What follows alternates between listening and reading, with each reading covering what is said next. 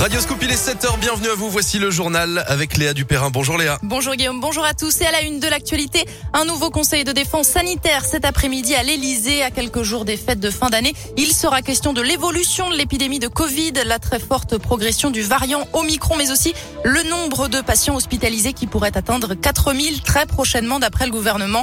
L'occasion de rappeler encore l'importance de la vaccination et de la dose de rappel probablement aussi de nouvelles mesures de restriction aux frontières. Et parmi ce que l'on sait déjà, des conditions plus sévères pour voyager entre la France et le Royaume-Uni. À partir de demain, il faudra un motif impérieux pour relier ces deux pays. Ceux qui viennent du Royaume-Uni devront aussi avoir un test négatif de moins de 24 heures et seront placés en quarantaine à leur arrivée. Pas de grève finalement à la SNCF. Le préavis a été levé par les syndicats, mais trop tard pour ne pas perturber le trafic. Aujourd'hui, dans le sud-est, pour ceux qui resteront à quai, la SNCF remboursera leurs billets à 100% et leur offrira un bon d'achat de la même valeur valable jusqu'à fin juin. Les enfants non accompagnés pris en charge par des animateurs seront prioritaires pour obtenir des places dans les TGV en circulation. En bref, les suites judiciaires du meeting d'Éric Zemmour, deux hommes qui avaient été interpellés après l'agression de militants d'SOS Racisme ont été mis en examen. Poursuivis pour violence volontaire, ils ont été placés sous contrôle judiciaire. En bref, une jeune femme de 20 ans agressée sexuellement à la gare de Lyon-Pardieu. Les faits se sont déroulés mardi soir.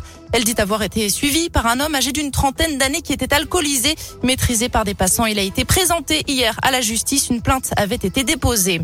Le maire de Givors reprend ses fonctions aujourd'hui tout juste réélu dimanche après l'annulation du scrutin par le Conseil d'État l'année dernière.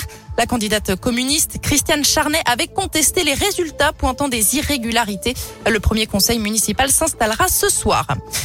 Profiter de la magie de la fête des Lumières au plus grand nombre. Cette année, la ville de Lyon a souhaité rendre accessible la fête aux enfants, aux parents, mais aussi aux plus âgés. Quatre maisons de retraite lyonnaises proposent à leurs résidents de voir les animations de l'édition qui vient de s'achever comme s'ils y étaient. Lundi, ce sont ceux de l'EHPAD des balcons de l'île Barbe dans le 9e arrondissement qui ont ainsi pu voir le spectacle du lapin dans la lune, place des terreaux, développé par la société Lumine. La vidéo a été tournée et montée en 24 heures chrono.